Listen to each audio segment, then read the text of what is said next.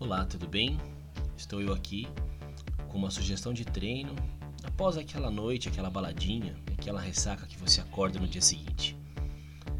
Bom, é, a gente tem que comemorar mesmo, tem que sair mesmo, mas a gente não pode deixar de treinar.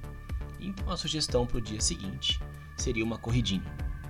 Sempre que estiver acabado no dia seguinte, acorde, beba pelo menos 300 ml de água, e se der para comer, como uma fruta hidratante, como uma melancia, um melão, ou mesmo uvas geladinhas, porque elas têm muita glicose.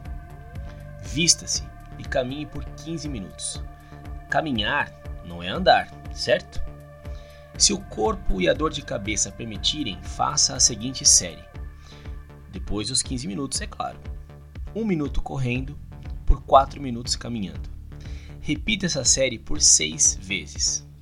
Pronto. Treino concluído. Ah, já ia me esquecendo. Leve uma garrafinha d'água e se hidrate. Vale também levar umas uvas passas, se você gostar, é claro. Tudo bem? Um grande abraço. Vem comigo que no caminho eu te explico.